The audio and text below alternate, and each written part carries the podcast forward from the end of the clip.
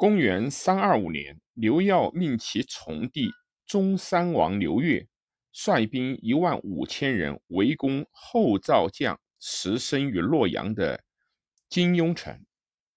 石勒命其从子石虎率部骑四万救援石生，与刘越战于洛水西岸，越兵败，退保石梁兀数。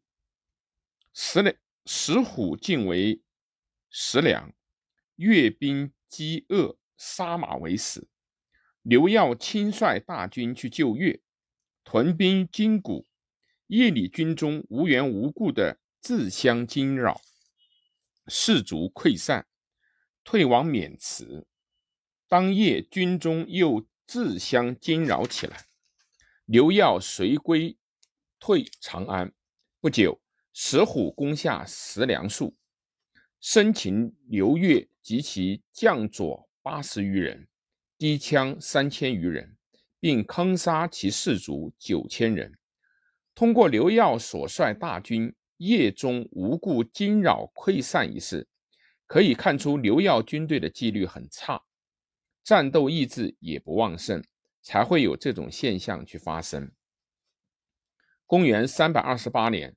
石勒又命石虎率四万大军至至关西攻蒲坂，刘耀亲率水陆精锐至潼关渡河救援。石虎引兵撤退，刘耀追击于高侯原，大破石虎军，整师二百余里，收其帐支帐义计。石虎逃奔朝歌。刘耀取得这次重大胜利之后，即至大阳关南渡，围攻石生于洛阳金庸城。后赵的荥阳太守尹据、野王太守张晋等相继投靠了刘耀。前方军事失利的消息震动了后赵的国都襄国。石勒认为，刘耀如果攻下洛阳，下一步必然会进攻河北。所以必须出兵抢救洛阳。他又对刘耀的军事行动做了三种估计：要胜兵成高官，上策也；主洛水，其次也；坐守洛阳，此成秦耳。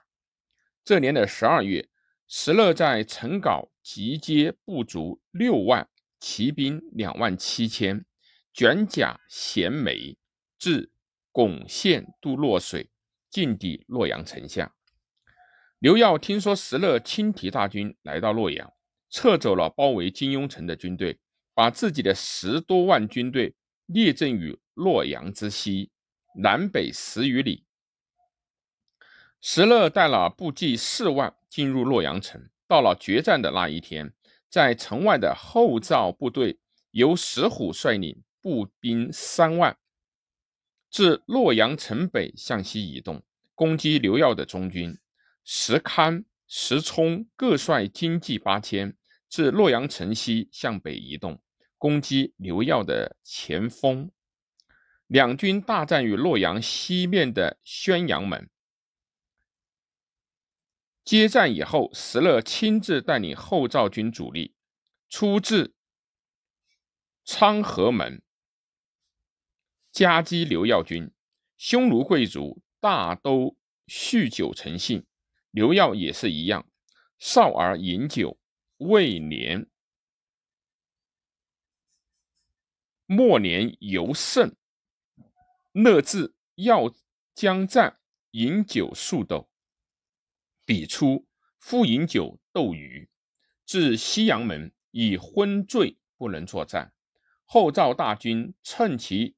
正式移动，加以掩击，前赵兵大溃。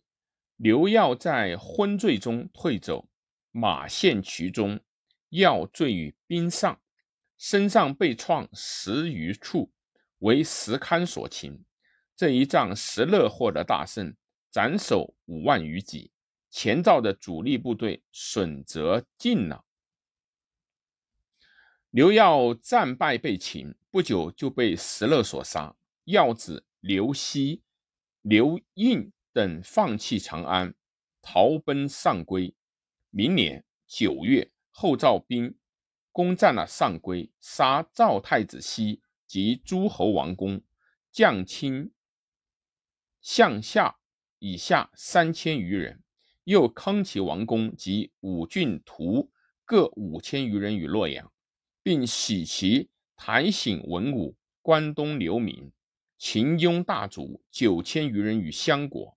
前赵亡，自刘渊称汉王，至刘熙的覆灭，凡国立国凡二十六年。